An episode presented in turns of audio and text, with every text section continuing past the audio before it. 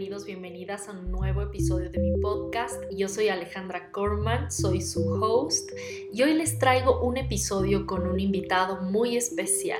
Se trata de Boyan Ivik. Boyan fue mi maestro de actuación, la persona que a mí me formó como actriz en Barcelona, en España, hace ya 10 años. El tiempo ha pasado volando, pero lo mejor es que nosotros hemos seguido en contacto porque empezamos a trabajar juntos. el día en que yo decidí que un trabajo fijo no era lo mío porque no me permitía tener tiempo para mi carrera actoral, eh, fue cuando decidí ser freelance, convertirme en una artista independiente, en una productora independiente, en una actriz independiente y eh, pues la primera pregunta fue, bueno, ¿cómo voy a generarme ingresos y cómo voy a moverme en el mundo sin dejar de hacer cosas que amo, obviamente, pero a mi ritmo y a mi tiempo? Así que allí surgió la idea de organizar unos talleres del Modern Method Acting, que al inicio no tenían todavía ese nombre, ese nombre se nos ocurrió a los dos después de unos años, de hecho, acá en México, en uno de los talleres que hicimos en México. Pero en ese entonces yo estaba en Ecuador y entonces fue simplemente cuestión de escribirle a Boyan y decirle, Boyan, ¿te animas a venir a Ecuador a dictar unos talleres de actuación? Yo creo mucho en el, método que que tú impartes y creo que urge acá que más gente lo conozca. Y él me dijo, claro que sí. Así que me, me di a la tarea de producir el taller del Modern Method Acting en Ecuador, en Quito. Empezamos por Quito, luego nos fuimos también a Guayaquil y luego estuvimos también acá en Ciudad de México. La verdad, a veces cuando regreso a ver hacia atrás, pienso en qué estaba pensando, cómo se me ocurrió aventurarme a un país que no conocía, a organizar un taller con cero contactos por el simple hecho de que yo creía mucho en el proyecto, creía mucho en el método, creía mucho y creo mucho en Boyan, etc.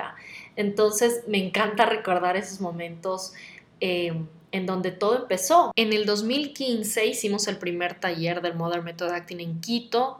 Ese mismo año nos fuimos a Guayaquil y un año después vinimos por primera vez a Ciudad de México. Yo me adelanté a su llegada, estuve como unas tres semanas antes em, puliendo todos los detalles del taller y, y nada, solo me encanta recordar cómo nació todo, cómo por primera vez llegó el Modern Method Acting a América Latina. Así que estoy muy orgullosa y muy feliz de cuánto ha crecido también ese proyecto que nació por una idea que tuve la verdad, algo que quizás al comienzo pensamos que se iba a tratar de un taller, de dos talleres, creció y ahora existe un equipo enorme detrás del Modern Method Acting, gracias a que tanto él como yo dijimos, sí, hagámoslo, ¿por qué no? Y así empezó. Y a partir de allí yo fui asistente de Boyan en ya he perdido la cuenta, pero yo creo que aproximadamente unos 20 talleres en Quito, Guayaquil y Ciudad de México y después impartí yo directamente también clases del Modern Method Acting en Quito, en Guayaquil y también en Ciudad de México. Así que estoy muy feliz de que ahora esté acá en mi podcast esta charla fue un live en mi cuenta de Instagram ya hace varios meses y la verdad es que mucha gente me estuvo preguntando, ¿dónde está ese live? Quiero verlo, me lo perdí o me lo quiero repetir y por eso decidí ponerlo acá en el podcast.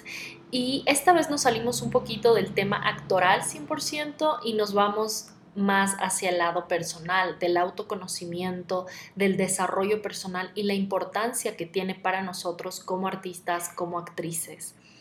Así que sin más preámbulos, les dejo con esta charla maravillosa junto a Boyan Ibik. Hola, muy buenas. Hola, Boyan. Hola, Ale. Logramos, lo logramos, aquí estamos. Maravilloso. Hola, América. Eh, quienes no te conocen, aunque creo que la mayoría te conoce, ¿puedes hacer una breve introducción sobre quién eres? Pues em, yo me definiría como básicamente un investigador de la vida, un, amante de la percepción humana y lo que diríamos a nivel de mi vida laboral, esto segregado en básicamente dos actividades. Una es formador actoral y la otra es terapeuta gestáltico especializado en teatro gestalt y teatro terapéutico. Y eso es lo que, donde intento abordar la, la, la percepción humana desde dos ángulos, desde el ángulo creativo y desde el ángulo terapéutico, sanador. Y un poco de eso vamos a hablar justo hoy, de cómo tú has sabido también conjugar muy bien el, todo este background que tienes en psicología con eh, cómo aportarlo y modificarlo y rediseñarlo si quieres, actualizarlo para los métodos actorales, el método que tú enseñas. Entonces, ¿qué nos puedes contar un poco sobre, sobre esto que estábamos hablando antes de la necesidad de, de actualizarse o de modernizarse como actores, que a veces siento que no pasa, ¿no? Como, ¿Qué mm. significa esto? Pues, em, de cierta manera, yo creo que cada actividad humana, sobre todo las artísticas, van evolucionando con un espacio muy lento a lo largo de la, de la historia, ¿no? Entonces, caso en la interpretación, como que no conseguimos como especie a gran escala despegar de, de una cierta percepción burocrática a la hora de que actor debe que crear algo. Es decir, que seguimos de cierta manera mmm, como con un sello impreso de que actor debe hacer ciertas cosas creando su acto que no solamente que no debería hacer, sino que eran parte de un desarrollo actoral muy, muy arcaico, muy de antaño, ¿no? Por ejemplo. Por ejemplo, de que actor tiene que sentir, eh, para ser buen actor, tiene que sentir cosas que siente personaje en un contexto determinado. Como que mm, el realismo que actor expresa, uh, el camino, cómo llega hasta él es a través de su propia vivencia que coincide con la vivencia del personaje, de manera explícita, vivida o imaginada. Y ahí nos uh, olvidamos de, de la esencia de actividad artística humana, que viene de palabra latina artificio, que quiere decir falso. Es decir, que un pintor logra un nivel de realismo pintando, dibujando una manzana, porque esta cierta cantidad de óleo o acrílico logra con luz que él, con su mano, pone parecer una manzana, y no porque coge y con super glue pega una manzana en, en la tela. Me explico. Y como que en caso de la interpretación a gran escala, falta un poco este entendimiento donde de parte de actor está esta equivalencia al pintor, de con un poco de acrílico hace que tú quieras morder esta manzana. Porque en caso de un acto interpretativo, un actor mucho más allá de sentir simplemente supuestamente lo que siente el personaje, también tiene que tener muy en cuenta otros parámetros que coinciden mucho, por ejemplo, con baile o con, con música, que son ritmo, que son eh, pies, o sea, el pie que le da... Presente, ¿no? Exactamente.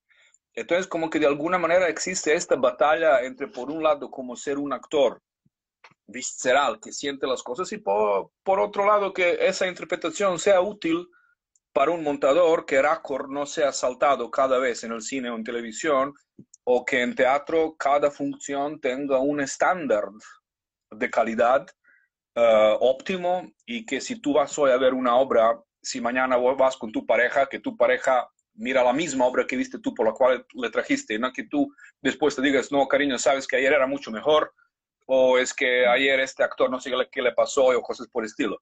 Es decir, que igual que baile, es decir, que si tú vas a ver uh, Lago de los Cisnes hoy y si vas de aquí un mes, o si vas mañana, exactamente, probablemente verás, o si vas a escuchar la Filharmónica uh, tocando la novena de Beethoven o lo que sea, van a ser variaciones que solamente un, un oído experto puede reconocer. Sin embargo, en, en, nuestro oficio aún hay este tipo de cosas que son difíciles de entender, como por ejemplo de que cada función puede haber una oscilación muy grande entre hoy o mañana o, o de aquí un mes o, sobre todo si llega un actor como sustitución, entonces esto puede parecer otra obra, y sin embargo... Exacto, y sin embargo, si una filharmónica tú cambias el primer violín hoy para mañana, variación va a ser imperceptible. Entonces, de ahí como que es necesario que entendamos que la interpretación o es arte o no es arte. Si no es arte, entonces todo es legítimo y podemos hacer lo que queremos. Pero si es arte, si es un oficio artístico que tiene estándares de evolución y estándares de, de consumo desde el punto de vista de la necesidad del público hacia el acto, entonces sí que tiene que haber una, una coherencia y una correspondencia como con ramas de arte que acabo de nombrar, como baile o como música, donde se sabe, partitura siempre la misma. Por ejemplo, partitura siempre es otra vida deseo, me explico, es el mismo, mismo, texto cada noche que equivale a la novena de Beethoven. Entonces, eh, primer violín es no sé, Stanley, um, um, piano es Blanche, uh, y, así cada noche tiene que sonar igual, lo que Tennessee Williams han compuesto. Sí, en teoría. Más o menos así, ¿no? en, en, teoría, sí, en teoría, pero claro, el, la técnica que yo defiendo y que tú también eres, eres muy, muy gran experta en ella, pretende esto, o sea, nuestra técnica, nuestra manera de ver uh, la interpretación y de formar y crear los estándares que defienden la calidad de una manera óptima, um, tiene como objetivos precisamente eso, o sea, crear un estándar profesional dentro del actor que con un máximo deleite creativo hará que tú quieres ser actor porque esta componente de creación, porque los parámetros mediante cuales llegas a ella son muy limpios. Bueno, en cuanto a lo que mencionabas antes sobre, ah, metámonos como a este terreno un poco polémico, que es el tema de las emociones, ¿no? Y de uh hable, o el actor abierto, o el actor que debe sentir.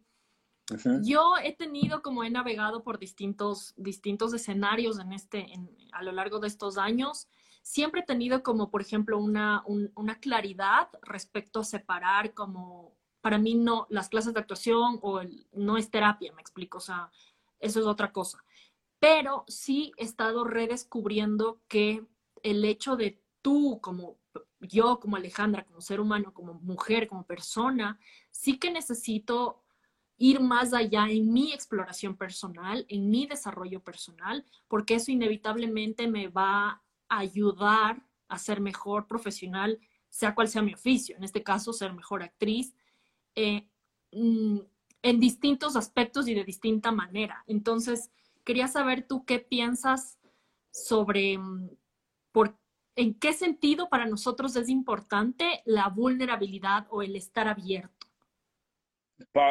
Eso es eh, un poco una lógica curiosa porque como el teatro y el cine tiene la vida y sobre todo realismo como género, que es género predominante, como tiene como objetivo ser este espejo de la vida, como dijo Shakespeare, entonces nosotros ahí identificamos como con mucha facilidad el mundo interno del personaje muy rico, con una capacidad de abarcar unas neurosis ficticias, dramáticas, uh, de Mamet, Beckett, etc. Pero en realidad eh, sería la misma paralela como si pidieras de un bailarín que tiene que interpretar a, a, al lago de los cisnes que conozca muy bien los animales, sobre todo las aves, para poder hacer de, de, de cisne o, o, pedir, no sé, en, en, en, la, la, en, las bodas de Fígaro que, que el cantante de ópera sepa cortar el pelo. Uh, sin embargo, en caso de ópera o en caso de, música es como obvio que esto no, pero en mi interpretación otra vez eh, caemos en la misma trampa. Esta pretensión que tienes tú hacia ti mismo, profundizar en ti, es legítima y necesaria en cada oficio. Tú serás mejor médico, mejor eh, vendedor, mejor fabricante de, de botellas si la resistencia dentro de ti hacia la vida disminuye. ¿Qué quiere decir resistencia hacia la vida? Es decir, que los conflictos que tú acumulaste desde un niño herido y que crearon esta una red de percepción a través de cual tú seguiste formando los recuerdos que se acumulando, iban creando tu ego y a lo largo de tu vida se consolidaron en una personalidad con sus gustos, con sus temores, con sus objetivos, con sus ambiciones, con su orientación sexual, etc. Al final tiene que ser como hacia adentro, discernida y traspasada con esta luz de la verdad metafísica de cara a la vida. Es decir, que eh, tienes que sanar a este niño herido, tienes que darte cuenta de la causa y, de la resolución de estos nudos emocionales que tienes a, a través de cuales tú estás, digamos, intoxicando tu percepción vital. Entonces, eh, ¿para qué? Para que como actor o actriz seas lo más limpia posible y poder retomar una personalidad ficticia distinta a ti, poder entender traumas de este alguien, poder entender la percepción de este personaje que defiendes, pero desde tu limpieza y no desde tu identificación. Sin distorsionar. Exacto. Se tiene que separar muy bien dónde está el mundo interno del actor y dónde comienza el mundo interno del personaje. Y esta, digamos, eh, ambición que tienes tú o esta, esta llamada de profundizar en ti, de conocerte, de sanarte, de, hacerte más potente como ser humano, más fluida a nivel de energías vitales que te crean y que, que progresan a través de ti, esto es maravilloso y eso te, para ser actor, será imprescindible para poder llegar a ser lo más loca posible como un personaje, de manera de la cual locura de este personaje está teñida, sin que tenga que ver contigo. Entonces yo creo que es muy importante definir, porque algunos de los actores más grandes de la historia de humanidad, sobre todo de esta nueva época, son gente con unas eh, biografías bastante planchadas y, sin unas grandes vivencias a nivel de... O sea, Robert Mitchum, no sé, se escapaba de la cárcel, tenía, casi perdió una pierna por tener em, la, cadena incrustada en la pierna, pero Gwyneth Paltrow, si no me equivoco, es la, hija de unos em, industriales muy, muy, muy, eh, muy famosos, ¿no? O sea, Brad Pitt viene de una familia de, de medio oeste americano bastante sostenible y acomodada, sin unas grandes vivencias extrañas sin tener que sacar a la mamá de la cárcel o cosas por el estilo. Es decir, que como que estas necesidades que industria tiene hoy en día hacia los sectores, que precisamente cada vez más y más van subrayando como esta manera limpia hacia el oficio. O sea, cada vez tenemos menos sectores que pueden mantenerse en el medio como alcohólicos o drogadictos o que era, por ejemplo, esta, esta garnitura, este equipo de antaño, ¿no? Y tú proponías como hoy empezar a hablar sobre, más bien nos retabas, ¿no? Como a, responder esta pregunta de si estás abierto, estás abierta. Em, ¿Pudieras profundizar más sobre ese tema? Sí. Pues eh, cuando, cuando alguien me pregunta, ¿estás abierto? Mi primera asociación es como estás abierto de renunciar a una estructura que defiendes. O sea, estás abierto de probar, contemplar desde un ángulo nuevo un fenómeno. Mi planteamiento ahora básico sería, ¿estás abierto de contemplar la interpretación moderna como un juego infantil cuando eres niño? O sea, eres, estás abierto de vivir con esta misma alegría con la cual de manera espontánea asumías juegos de rol cuando eras niña, ahora como una mujer joven, actriz, adulta, un personaje, estás abierto a lo mejor de renunciar a esta expectativa falsa donde lo que más uno sufre de más calidad es el trabajo. Y eso es un prejuicio humano que no vale solamente para la interpretación, vale para muchas otras cosas, como que de alguna manera... Has tenido una vida dura, una infancia dura, depende de tantos traumas tienes, vales más ahora, ¿no? Algo así. Y... Sí, incluso un trabajo concreto, es decir, que como que si no sudas, si no sangras, resultado es cuestionable.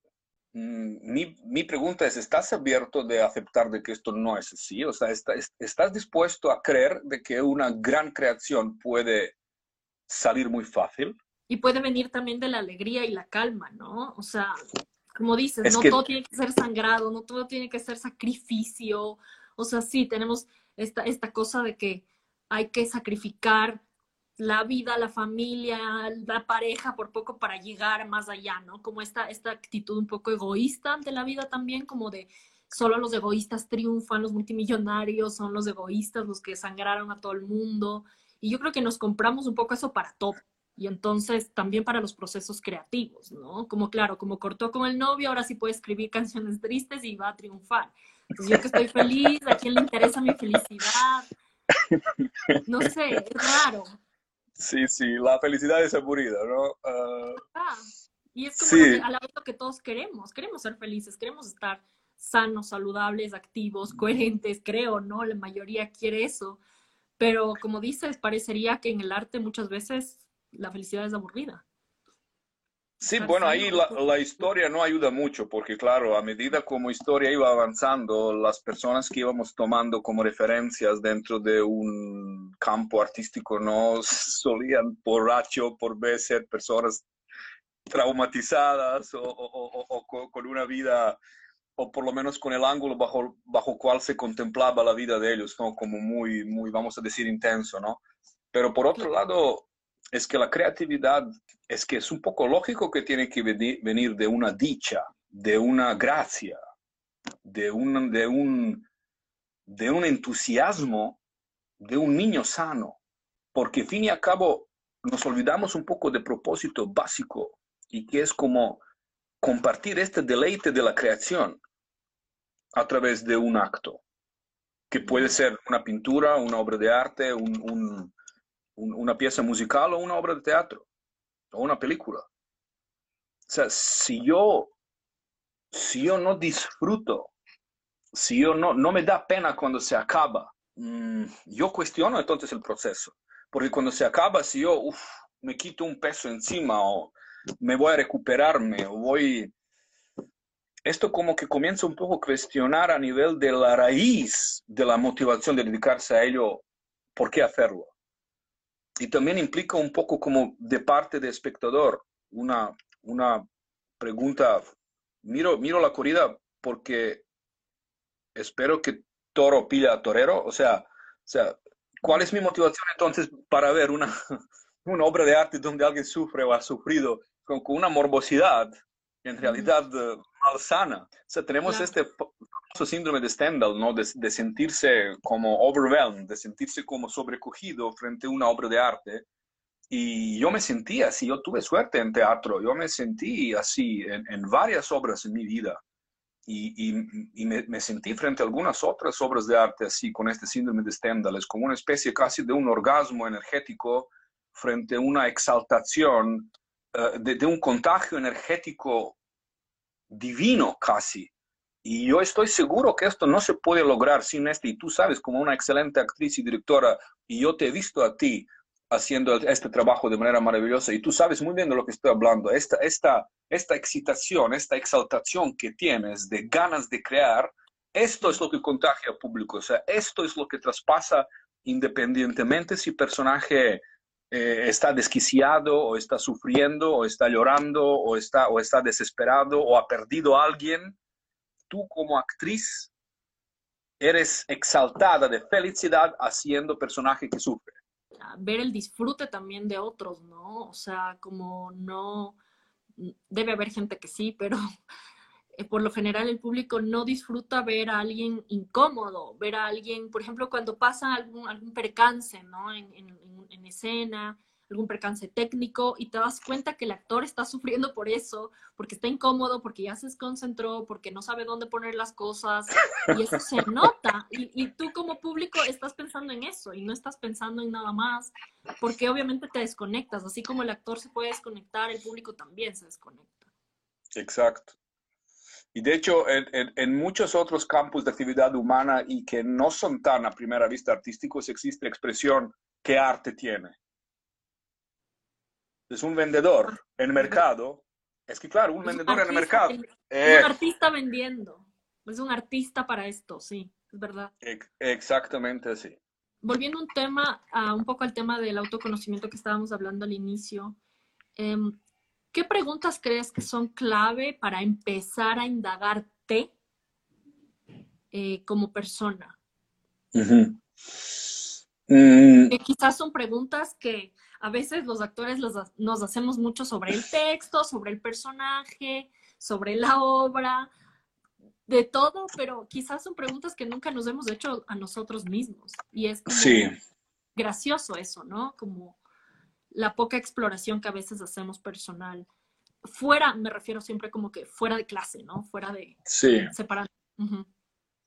Pues la pregunta clave sería, yo creo, ¿qué me produce sufrimiento? Porque sufrimiento indica donde mayor sufrimiento de mi vida se encuentra, ahí se encuentra la mayor resistencia a un flujo vital. Y eso es lo que impide que yo sea feliz. Si Porque uno es sincero, pueden hacer sufrir cosas como muy como muy chiquitas o muy del día a día, ¿no? Bueno, digo sufrir, o sea, como molestar, sacar de casillas, no sé, pero no sé si te refieres a ese tipo de cosas que te como piedras en el camino o sufrimiento de verdad el profundo que está ahí en donde en ese lugar oscuro al cual no quieres ir. Todo tipo de, de sufrimiento, Ale. Y estas cosas chiquititas que tú llamas chiquititas, un buen terapeuta en dos minutos de esta cosa chiquitita llegaría a esto profundo, lo que tú llamas profundo. Mm, Porque no hay nada. la punta del iceberg, ¿no? Es una ramita de un árbol que tiene una raíz muy profunda. Entonces, mm. aunque tú crees que estás tratando con una ramita, pero no, me molesta mucho el, el, el ruido. Sí. Y ahora, eh, claro, ¿por qué te molesta el ruido? O sea, vete, porque hay persona que en tu sitio con este mismo ruido no se percataría de este ruido. No, sí, sí, total. Sin embargo, un eh, ejemplo que pasó algo recién, que es una cosa que según yo es una tontería, pero que me puede dañar el día, ¿ya?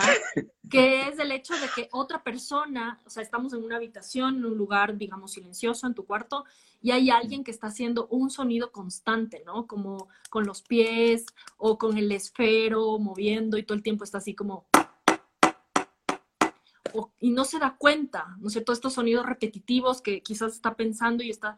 Yo me puedo morir, o sea, y la gente me puede decir que exagerada, pero yo me puedo morir. Siento que me, siento que me, me, me, rompe, me desquicia, saca lo peor de mí, que le quiero matar a esa persona. O sea, a ese nivel.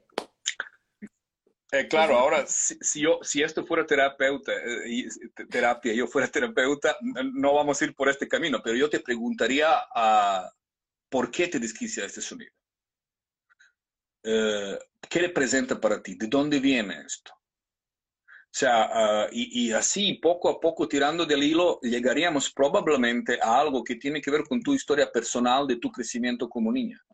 Que al final se puede, no sé, no creo que, no, no, no quiero decir que sea tu caso, pero puede representar a lo mejor de que, yo qué sé, pasos de tu padre que venía, no sé, a lo mejor borracho a las 4 de la mañana, o podemos llegar a que, yo qué sé, no tenías tu propia habitación, sino compartías con tu hermano y él estaba jugando juegos eh, hasta las tantas horas de la madrugada y tú no vivías tu espacio, o podemos llegar, sabes, eh, hay, hay como mil y una opción de algo donde este sonido es simplemente síntomas. Porque hay gente que trabaja en una fábrica y cuya eh, vida laboral consiste en escuchar este tipo de ruido. Sí, yo me muero, no eh, claro siempre cuando hay algo que nosotros nos afecta y que algún otro ser humano podría soportar sin problema, quiere decir que tenemos lo que dicen some dog in that fight. Tenemos, tenemos algo nuestro ahí. Además, gente que tiene nuestra edad, nuestra edad quiere decir ya a partir de 25 para arriba. Nuestra. Bueno, nuestro me refiero que son adultos. O sea, nuestro, no, yo tengo 47, o sea, yo casi, casi doblo la edad de alguien que tiene 25, pero me refiero que mm, ya a partir de 25 para arriba uno también sabe muy bien y que le duele muy profundamente. ¿Por qué a partir de esa edad como que se destapa la botella de, se abre la caja de Pandora? Pa, porque mm, tal como estamos viviendo nosotros en este mundo occidental nosotros estamos bastante sobreprotegidos. O sea, vivimos, nuestras generaciones ya son generaciones bastante mm, mimadas y digamos en cierta manera, antes esto creo que era, era más para atrás, o sea, ya con unos 18, 19 años gente era adulta y sabía un poco con qué se cogía en la vida. Hoy en día en el mundo occidental, un límite de persona joven que comienza ya a crecer en un, en un en una persona adulta es a partir de 25 años para arriba, ¿no?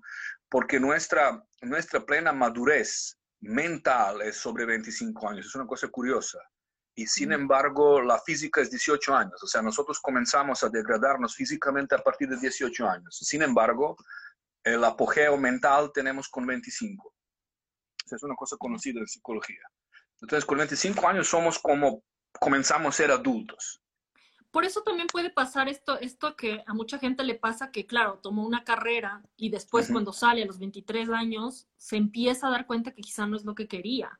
O después de los 25, 30 decide tomar otro camino, ¿no? Exacto. Porque siempre he pensado que empezar, o sea, tomar una decisión tan importante a los 18, o sea, a los 18 no tienes idea de nada y como que te guías un poco por tus gustos, por lo que está cool o de moda en ese momento, o por la generación de, que ha hecho tu familia, pero, pero realmente yo, por ejemplo, sí me di cuenta que ahora aprovecho más como ciertos conocimientos, aprendizajes, experiencias y puedo extraer mejor esa información y procesarla de mejor manera que hace 10 eh, años, me explico. Entonces, eh, es, es un tema de madurez, ¿no?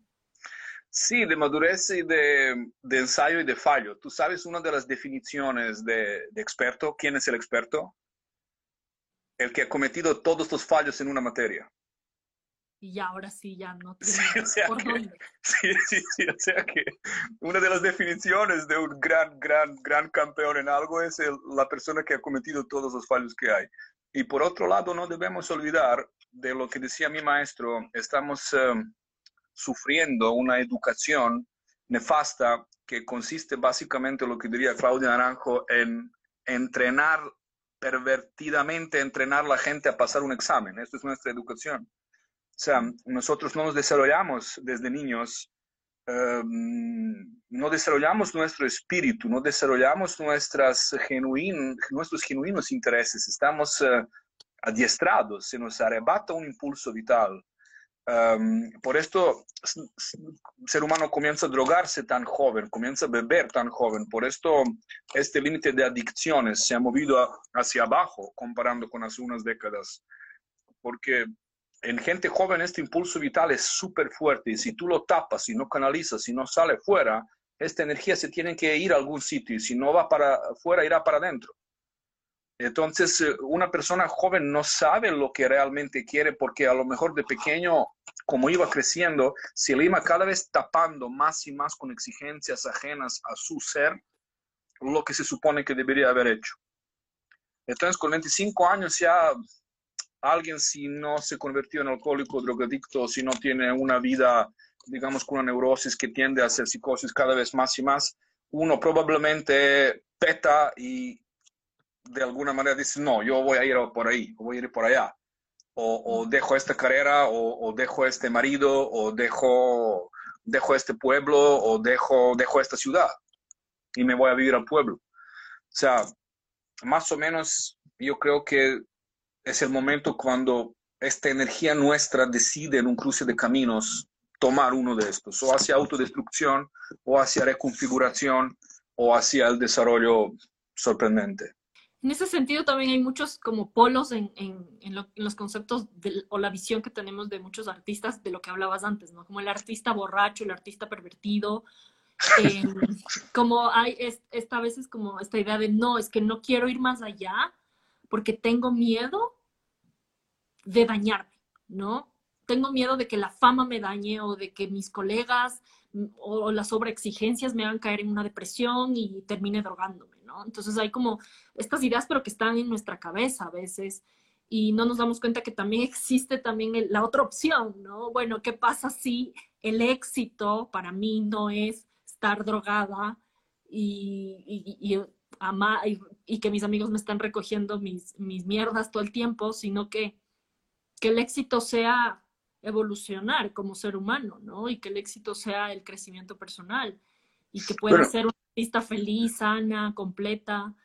Mm, y no bueno, este cliché, ¿no? Porque hay muchos actores que, que, por ejemplo, yo que sé, pienso en Meryl Streep, que siempre ha sido como aburrida en ese sentido de, de que no está en los chismes, de que no, no ha sido motivo de escándalo, tiene una vida recta, plena, pero she's a working actress hasta ahora y, y, y de admirar, me explico. Y entonces, claro, no es lo suficientemente polémica, pero qué es lo que pesa más entonces en tu mundo ideal de ser artista también, ¿no? Bueno, yo ahí tengo que decir la verdad que tengo mi propio concepto de, éxito y yo creo que siempre... yo creo que todo da vuelta alrededor de este niño herido en nosotros, ¿sabes?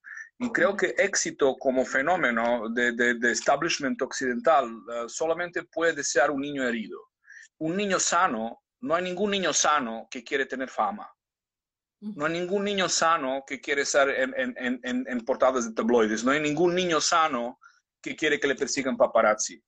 Esto puede solamente... Sí, sí.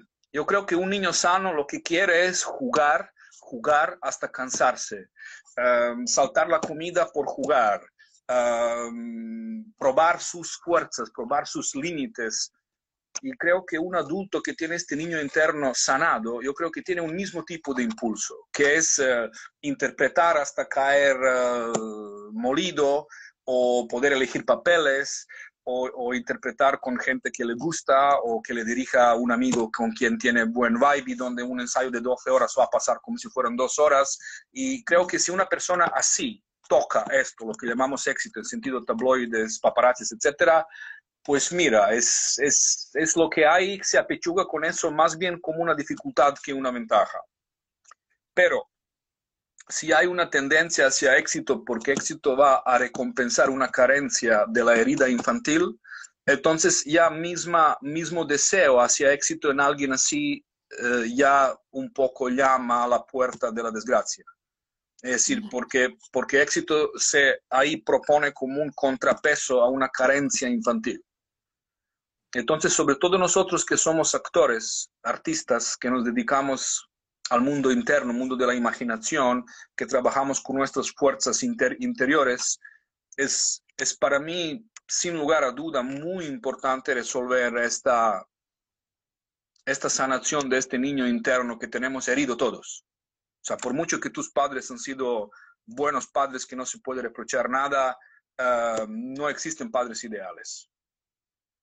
O sea, la sociedad, la cultura, la tradición, um, los introyectos basados en la inercia cultural de mayor o menor medida nos hacen neuróticos todos. Todos cuando hemos sido niños no hemos sido atendidos del todo. Um, no hace falta que te vayan apagando cigarrillos en el brazo, que te van encerrando hambriento en sótano. O sea, basta con que tú no has sido atendida cuando querías, basta con, con, una cierta estadística, no se te respondió a una demanda que tuviste hacia tu papá o hacia tu mamá y, y, y el niño sufrió la herida. Y tú albergas en tu cuerpo de 35, 40, 60 años un infante herido que toda su vida mira a través de un prisma de, de, de, de recompensar esta herida en lugar de sanar. Entonces, para mí el verdadero éxito es em, una vida a pulmón lleno, o sea, una vida donde tú realmente disfrutas, que vas uh, alegre a ensayo, que llegas a casa, te duchas y te, y te caes en la cama y te duermes enseguida y te despiertas por la mañana lleno de energía, dando abrazo a tu pareja, dando un beso a tu mamá, ayudando a tu papá, ¿entiendes? Para mí esto es el éxito. Sé que a lo mejor suena tópico, todo el mundo está hablando lo mismo, pero yo he experimentado varias facetas de éxito en la vida desde diferentes ángulos y definitivamente para mí el éxito es sanar el niño herido que tenemos dentro. Y este niño con capacidad de un adulto después disfrutará de la vida de la manera inequívoca. Por eso es tan importante hacer el trabajo, ¿no? Y el de, de sanación, de autoconocimiento, de la pregunta que tú planteaste de cuál es, qué es eso que te hace sufrir más eh, en la vida porque sí, yo también estoy de acuerdo contigo porque quizás, eh, no sé, a los 18 años uno ve esta profesión como, como un ideal, ¿no? Como una construcción mental. Entonces se deja llevar a veces, claro, por este tipo de cosas y qué chévere, y por estas necesidades internas también de, de, sentirse querido, amado, validado, respetado, eh, no sé. Y con el paso del tiempo te vas dando cuenta o no. Bueno, en mi caso, mi proceso personal sí ha sido ese. Sí ha sido el, en el que yo, mientras más me he ido conociendo, mientras más he ido trabajando, mientras más he ido dando también, como ayudando a otros desde lo que yo puedo hacer, desde cómo yo puedo servir, em, estoy viendo ya la profesión de otra manera y ya no tengo como esa, esa urgencia, ¿no? Como cachorrito abandonado eh, porque siento que ya estoy más en paz conmigo y que ya no necesito esa validación externa. ya yo creo en mi propio trabajo, yo, no sé, como he aprendido también a juzgarme de una manera sana para, en, pro de mejorar siempre, ¿no? Pero, pero ya no, como, ¿qué piensas tú? ¿Qué piensas tú? ¿Y qué piensas tú? ¿Y qué piensas tú? Y cero criterio personal. Por poner sí, pero, sí, no, vas bien y lo que dices tiene mucho sentido. Es, es um, bueno, yo como, como amigo tuyo, yo me alegro mucho de, de, que tú veas cosas así, de que trazaste esta parte de camino, pero no es habitual. Por ejemplo, mucha gente no se para y se plantea una cosa muy sencilla, por ejemplo, ¿qué opina de uno mismo? Imagínate que ¿qué opinas tú de ti mismo? O sea, decir que escríbeme sinceramente, no voy a leer yo, es solo para ti pero siéntate y escribe media página A4, A5, ni siquiera A4, A5, que es más pequeña. Escribe media página en 10 líneas lo que tú lo más profundamente, más sinceramente piensas de ti. En todo sentido, en todos los aspectos. En todos los aspectos. Y sea sincera. O sea, nada polite. ¿Qué opinas tú de ti mismo? O sea, esta cosa tan simple es que nadie hace esto. O sea, tú te, tú te miras al espejo, fíjate cómo somos nosotros. Tú te miras al espejo por la mañana, te miras durante el día, no sé, si tú calcularías, chicas incluso más que los chicos, si tú calcularías cuánto tiempo tú pasas mirándote al espejo y esta información a ti no te aporta nada. Sin embargo, siéntate, te hará falta doble menos tiempo de escribir frente tuyo en un papel tu espejo interno. ¿Qué opinas tú de ti misma? ¿Cómo te describirías? Hablamos de actores y actrices. ¿Cómo tú escribirías Alejandra Corman si fuera un personaje? Hmm. En la, en la, sí. la construcción de mi, de mi guion, ¿no? Esto es. Tienes guion, guion es la vida. Um, el, el, digamos, la mega serie se llama La vida de Alejandra. Tienes cuánto, 30 y, y cuánto temporada, 31 temporada, ¿no? 30, digamos. no, la 33, la edad de Cristo. Va, 33. Bueno, vamos a decir 27 porque primero 5 no vamos a contar porque ha sido muy pequeña, ¿no te acuerdas? Venga, vamos a comenzar desde 10 años, o sea, 20 temporadas. Y, y analiza personajes, o sea, acerca de, de hecho, es, es, increíble esta manera de acercarse a autoconocimiento, sobre todo para nosotros actores, a través de, de análisis de uno mismo como si fuera un personaje de las mismas herramientas que ya hemos aprendido, ¿no? Tal cual.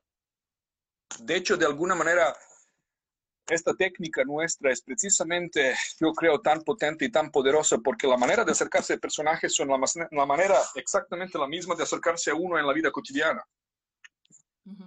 La misma manera de observar el personaje desde el punto de vista Modern Method Acting es la manera como uno llega a una autoconciencia sobre sí mismo. Yo sí vería esa serie, dice. Ah, que claro, sea, todos veríamos esta serie que más nos interesa, son series de nuestras vidas. De hecho, yo tengo una también, muchas veces trabajo a través de ello, sobre todo en la terapia, como, imagínate un día que te despiertas por la mañana como si fueras un personaje, como si hay alguien, alguien que dice acción, y y te comportas como te gustaría que un personaje se comporte en la pantalla. Que te miras a través de este prisma. Es decir, que escuches este mismo ruido, tac, tac, tac, tac, tac, que te saca de quicio, pero planteate en esta situación de escuchar este ruido, ahora estoy en el plano, en el primerísimo primer plano. ¿Cómo quiero que este personaje reaccione? Desquiciando, subiéndose por las paredes. Yo te garantizo una cosa, sé que hay situaciones hipotéticas, pero es muy probable que con este chip tú podrías distanciarse y actuar de manera diferente en esta situación, porque entraría conciencia en juego. Hmm. Sin embargo, con este ruido de manera espontánea, arrastra tu inconsciente, arrastra esas heridas de cuales hemos hablado. Claro, porque tampoco entiendes por qué te joden tanto. Es que eh, tú... Lo único que haces es actuar irracionalmente, ¿no? e impulsivamente. Alejandra, lo clavaste. Por esto, cada terapia buena no pretende arreglar nada. tú no pagas un terapeuta que te arregle algo, tú pagas un terapeuta que te ayude a ver dentro de ti cosas que tú no lo ves y que te acompañe. Exacto.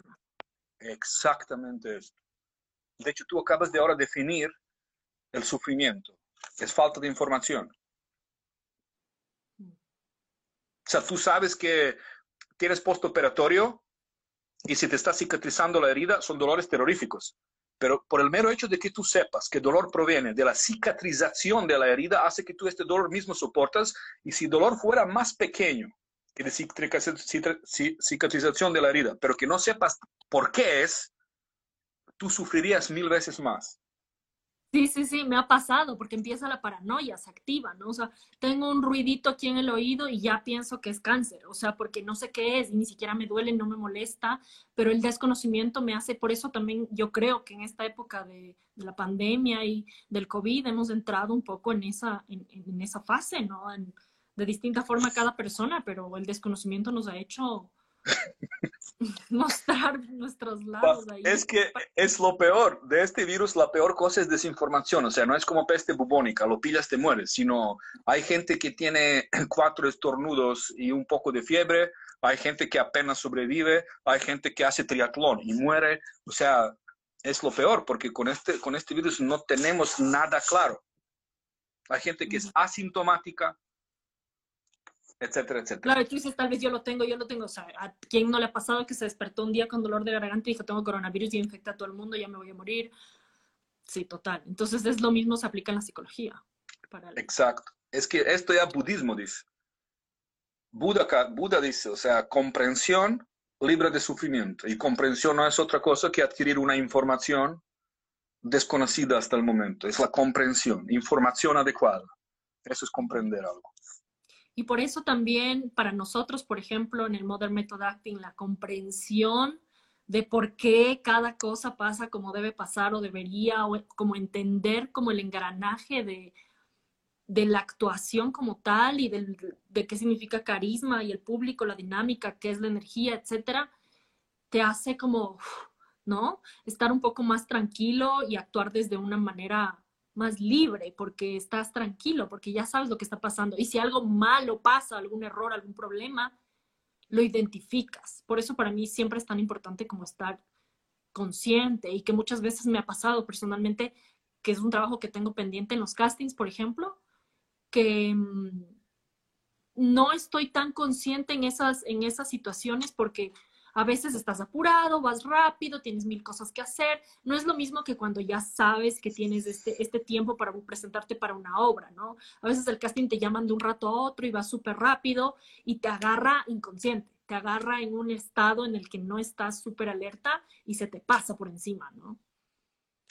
Esto es lo peor exactamente en un casting, no sentirte gestor del tiempo.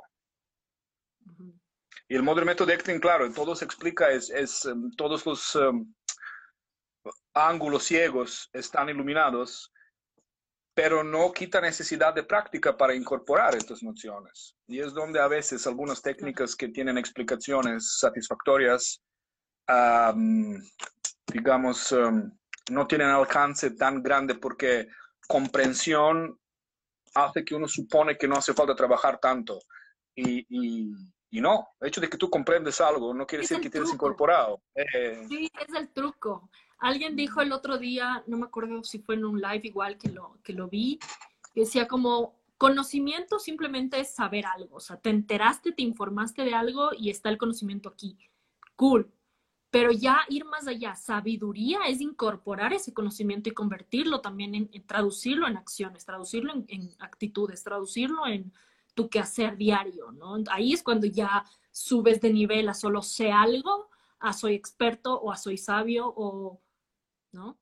Exactamente. Mi maestro de Kung Fu siempre decía, ser humano aprende imitando, mejora comparando. Entonces nunca puedes mejorar si no comparas. ¿Y con qué vas a comparar si no con experiencia propia? Si no hay experiencia, no hay mejoría. Exacto. Entonces, si no hay mejoría, ¿qué se queda? Imitación bajo la inercia degrada en copia y ahí pierde, pierde el espíritu. Bueno, mencionaste dos preguntas clave para explorarnos un poquito más y, responder esto de estás abierto primero y si estás abierto aquí van las preguntas, que sería cuál es tu... ¿Qué, te hace sufrir? Sí. sí, ¿qué te hace sufrir? ¿Y cómo, cómo te describirías si pudieras, no? ¿Cómo, ¿Cómo te describirías a ti mismo? Sí, ¿cómo te describirías si fueras un personaje de ficción? ¿Qué otra pregunta crees que también es clave como para llevarnos tres? ¿Cuál es tu frase recurrente? ¿Cuál es tu mantra consciente o inconsciente? O sea, voy a ponerme ahora, voy, voy a vestirme, voy a peinarme, voy a maquillarme, van a flipar conmigo. O es una frase subyacente, pero hace ruido desde ahí, van a flipar conmigo. O la vida es injusta. A mí siempre me pasan las mierdas, yo no me merezco nada bueno. O ¿para qué sufrir cuando todo puede ser alegre? O al revés, ¿qué sentido tiene alegrarse cuando después va a venir una desgracia, seguro? O sea, ¿cuál sería tu mantra, cuál sería tu frase recurrente que por H o por B tú estás rumiando constantemente? Hay varias frases, pero hay una. ¿Y qué ocasiona? En realidad, esa frase es como un, un gatillo para tu estrategia de vida.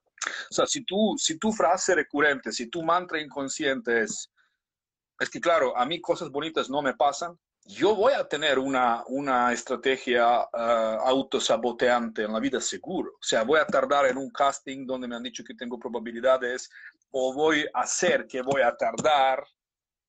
Culpa no va a ser la mía, sino por el autobús. Pero el hecho de que salí 15 minutos más tarde de lo que suelo salir, voy a pasar por alto. O ¿entiendes? a lo mejor el momento de deleite con mi pareja voy a mover unas preguntas aparentemente por mover de cara a sus exparejas o lo que sea, y voy a crear un episodio de celos que va a desembocar en una pelea que va después a llevar a, a, no vernos durante un mes, ¿entiendes?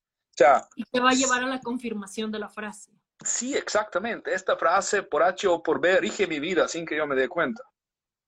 Y es una frase de este niño herido.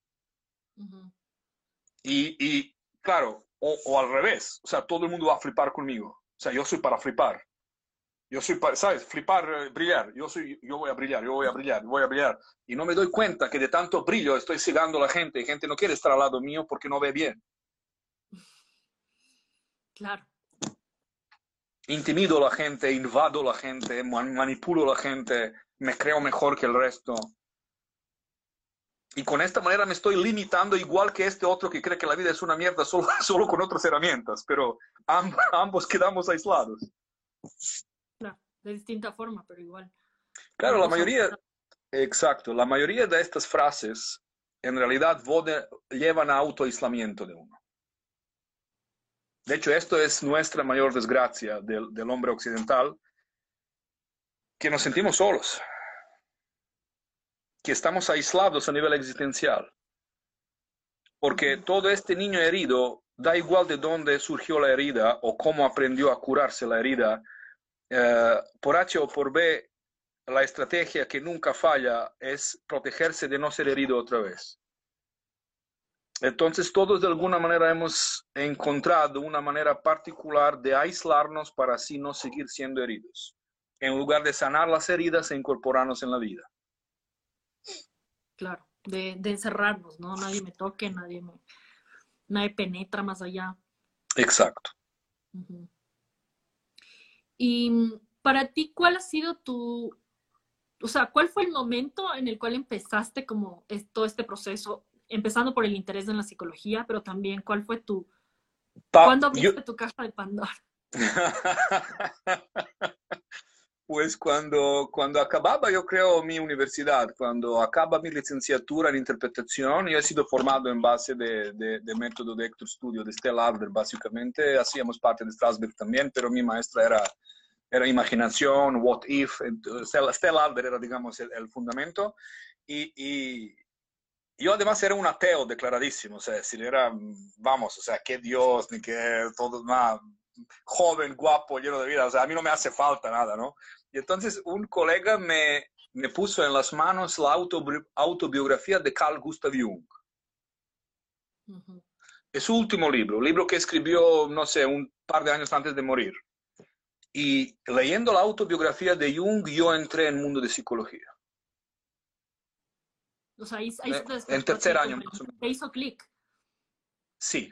Y entonces, a través de Jung, me di cuenta que en realidad el Dios es la única cosa que existe realmente. Lo que pasa es que yo no entendía lo que era. Y entonces así me vinculó a través de la ciencia, o sea, a través de psicología con lo espiritual, con lo teológico. Y entonces ahí, juntando, digamos, mi formación previa, que era puramente científica, o sea, física, matemática, química, eh, a través de la interpretación, juntando con la psicología y la espiritualidad a través de psicología, ahí como que se cerró este círculo que abarcó, digamos, todas, todos los ángulos de la existencia humana, que es la ciencia pura y dura, arte, psicología y teología. O sea, como ahí se cerró el círculo. Y a partir de ese momento comencé a ir en espiral, en esta misma espiral, pasando por estos mismos puntos, solo cada vez a un nivel más alto. No, es que adulto tiene que, tiene que aceptar este dolor infantil, eh, asumirlo, expresarlo y así liberar el niño de dolor. Es un proceso, ¿no? Obviamente. Sí, sí, es un proceso, pero es un proceso que tiene finalidad, o sea, no es una cosa que se convierte en algo crónico, es una vivencia vetada. O sea, adulto tiene que quitar el veto de una experiencia infantil y asumir, asumir en su responsabilidad, traspasarlo y apoyar a este niño, aceptando su dolor, protegiéndolo. Claro, la idea no es que se queda con eso, ¿no? No es que, no es que lo, hereda y ahora el adulto va a pasar sufriendo toda su vida por eso. La, la única manera que algo se quede es que se prohíba todo lo que se quite la prohibición es impermanente, lo que diría Buda. Por lo tanto, de ahí viene aquel dicho, no hay mal que dura 100 años ni cuerpo que lo aguante. Total. Mm. Bueno, ahora sí nos despedimos. Muchísimas gracias por acompañarnos. Ha sido muy lindo compartir, como hablar de, esto que no, no es 100% actoral, digamos, sino que por ahí le puede servir a cualquier persona que nos escuchó, que nos vio. Pero, sí. algún consejo que tú quieras dar quizás para este, para este tiempo. mira, yo, yo te agradecería a ti, Ale, realmente que me he disfrutado mucho. Yo mismo no sabía cómo imaginar esta nuestra charla de esta manera, porque tú y yo tenemos una relación muy profunda, extensa desde hace años, pero nunca hemos charlado así. Y me, me, me, encantó, realmente me hubiera repetido mañana y pasado y pasado. Y para final yo citaría la cita que pone en el templo de Apolo, en los Delfos, que dice, dice dos citas, o sea, dos frases en una cita en la entrada del templo y dice, conócete a ti mismo y nada en exceso. Muchísimas gracias por habernos acompañado en este episodio. Te dije que el episodio iba a estar súper interesante porque conversar con Boyan siempre es muy interesante, sea de actuación o de la vida en general. Si a ti te interesa tomar clases con él de actuación, Puedes buscarle en Instagram, está como arroba Modern Method Acting. Te voy a dejar igual el link en la descripción de este episodio para que puedas ir a Instagram a buscar más información de su próximo curso online. Eh, esperamos también que el próximo año podamos retomar los cursos presenciales, tanto en Ecuador como en Colombia, como acá en México. Y si tú estás interesado más bien en una asesoría personalizada en donde podamos cubrir temas del tipo marketing actoral, estrategia de carrera, si quieres mejorar tus castings, si quieres buquear ese próximo trabajo, aprender a venderte de una manera alineada contigo, Estoy disponible para mis asesorías personalizadas. En este momento estoy recibiendo solicitudes de actores y actrices que quieren ir al siguiente nivel de su carrera. Tengo dos opciones, uno de asesoría personalizada intensiva y otro a largo plazo, en el cual trabajamos mano a mano por 12 semanas de forma one on one. Así que a mí me encantará ayudarte a buquear ese próximo trabajo, a aprender a venderte, a mejorar la organización de tu carrera y a tomar las riendas de tu carrera con tus propias manos. Con mi programa de coaching por supuesto que todo eso es posible. Si estás listo o estás lista, basta que me mandes un DM a mi Instagram, estoy como Alejandra Corman, y me preguntes por las asesorías personalizadas. No quedan muchos días de disponibilidad para buquear asesorías personalizadas conmigo, así que si sientes que este es el momento de ir más allá, pues escríbeme y con muchísimo gusto conversamos. Y recuerda compartir este episodio en las stories de tu Instagram, etiquetarme para que le llegue a más gente. Estoy muy, muy feliz de que el podcast esté creciendo tanto y cada vez sean más personas las que escuchan el podcast, sobre todo más actores y más actrices. Así que me dará muchísimo gusto saber qué piensas, compártelo, etiquétame y conversemos. Te mando un abrazo y te espero en el próximo episodio. Gracias.